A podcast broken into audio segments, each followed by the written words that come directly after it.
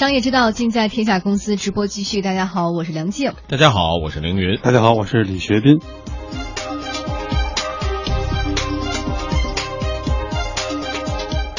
接下来我们要关注的话题是多家五 A 级景区被要求整改。之前呢，很多的旅游达人的目标啊是游遍全国啊，全国一共有多少景区呢？我们来看看，一百八十四家五 A 景区。但是现在这个数字发生了变化，变成了一百八十三家。嗯，但是你一定要去那家玩，也是可以满足的。嗯，只只是现在它不属于五 A 级景区了。国家旅游局昨天宣布了，河北省秦皇岛市山海关景区被取消五 A 级资质。这也成为我国第一个被摘牌的五 A 级景区，怎么回事呢？取消河北省秦皇岛市山海关景区五 A 级资质，原因是：一是存在价格欺诈，强迫游客在功德箱捐款现象；老龙头景区擅自更改门票价格；二是环境卫生脏乱。地面不洁，垃圾不清理，卫生间脏乱湿滑，卫生工具、施工材料随意堆放，设施老化现象较多，电子设备、计时柜、展品等损坏严重，长时间无人维修，设施服务质量下降严重，导游、医务等岗位人员严重缺失，保安环卫人员严重不足。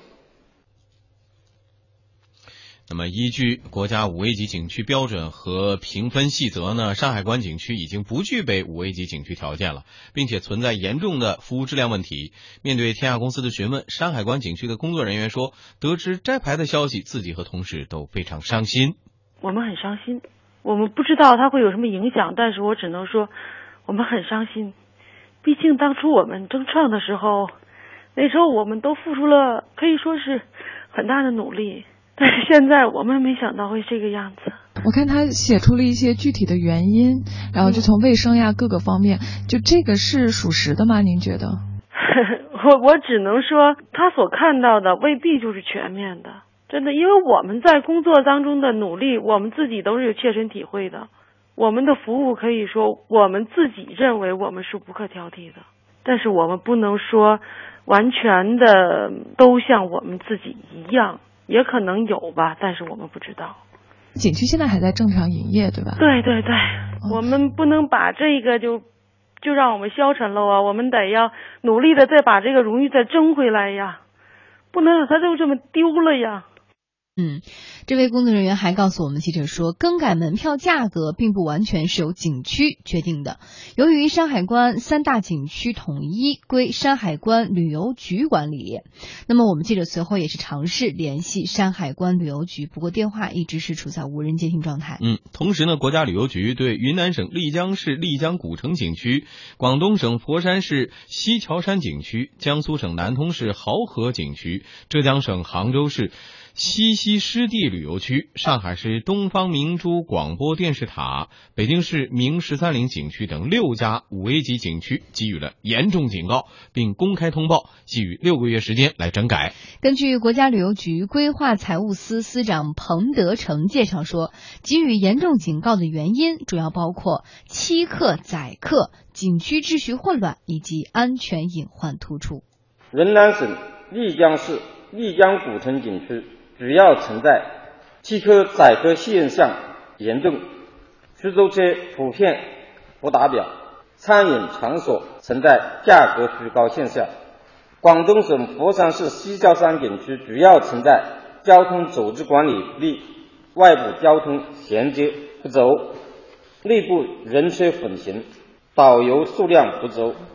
广东省南通市濠河景区主要存在安全隐患。比较突出，游船及多处登船处没有安全提示，饮水处没有专职安全人员和巡查人员。浙江省杭州市西溪湿地旅游区主要存在安全隐患明显，多处人流集中处无警示标识，景区内多处存在兜售现象，讲解导游水平较低，上海市东方明珠广播电视塔主要存在安全隐患，高峰期客流管控不到位，游客上下电梯秩序混乱，安全警示不足。北京市明十三陵景区主要存在外围弃客载客现象严重，明码标价不到位。对于被严重警告一事呢，明十三陵景区相关负责人王女士今天回应，景区将制定针对性的措施进行专项整顿，也希望社会各界予以监督。昨天等于是下午吧，我们接到的消息，前面也没有。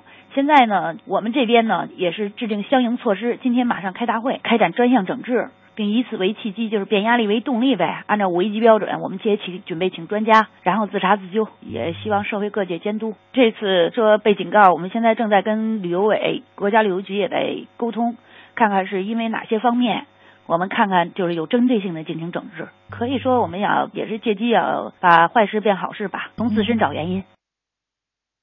以前呢，有时候我们觉得这个，比如几 A 级景区哈，感觉像是一个。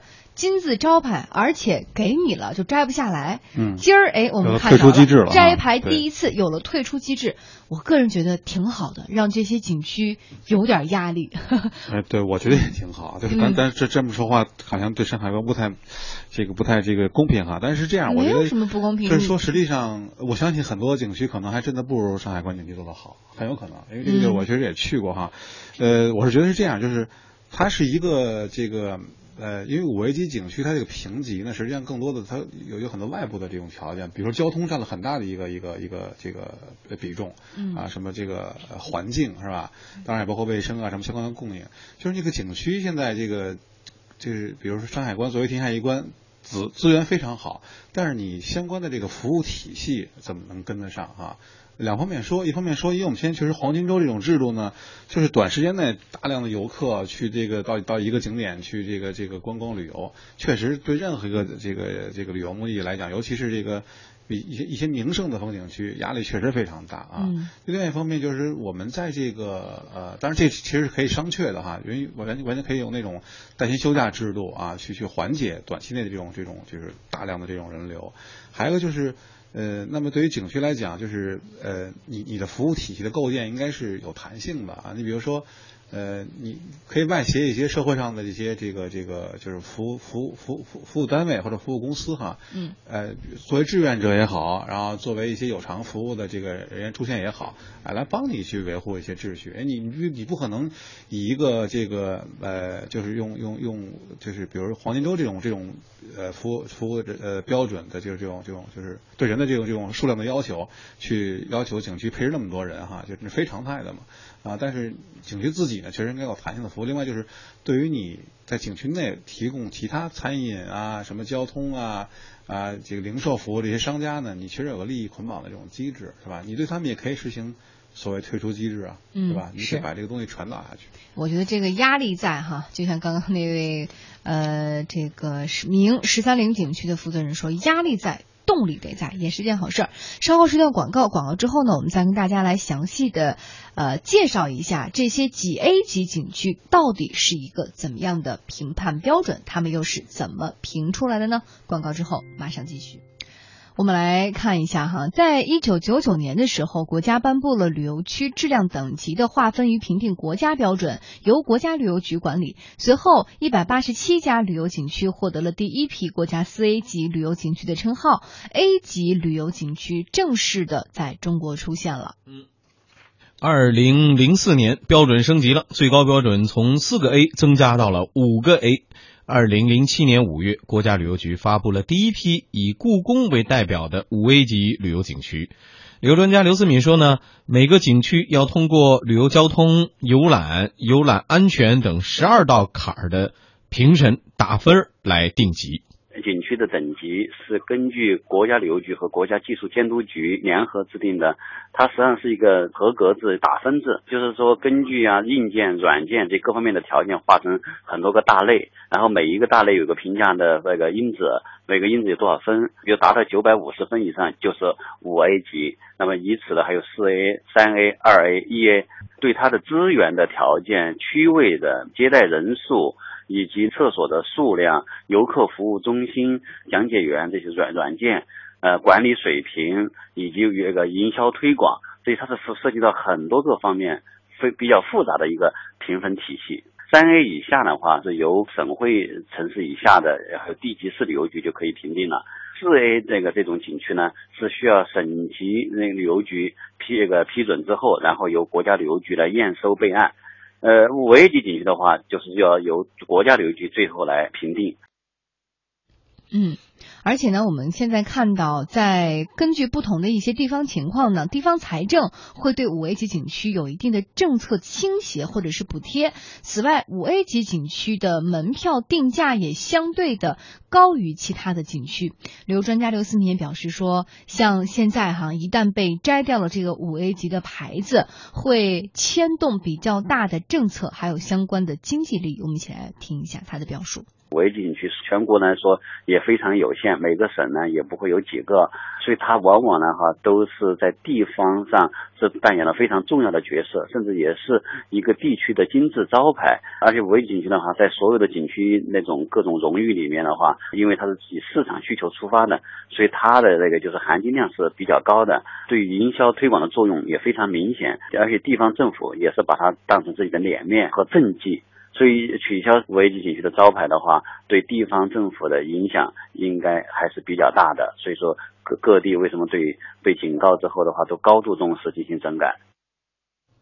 嗯。好，我们就这个问题跟今天的嘉宾学斌一起来聊，呃，聊一下哈。刚我们听到说，这个摘了五 A 级的景区的帽子，不仅跟你景区本身有关系，跟员工的切身利益有关系，可能跟这个政府相关政府的这个政绩也是紧密联系在一起的。那如果这样的话，可能那压力也就更大了。那在未来可能产生影响它相当于一个就是地区的名片，是吧？那确实是一个窗口服务的这么一个，而且也是创收的一个很重要的一个。部门环节，其实创收影响可能没那么直接，因为，呃，其实景区价格是由发改委去定，嗯嗯啊，物价局、发改委来定。名片嘛，城市名片的作用更更更明显。就是那那那从这里看到你这个城市整个的管理啊、服务的水平，包括你的这种理念，嗯，是吧？可能都透包这个你的风土人情啊，你的这个这个。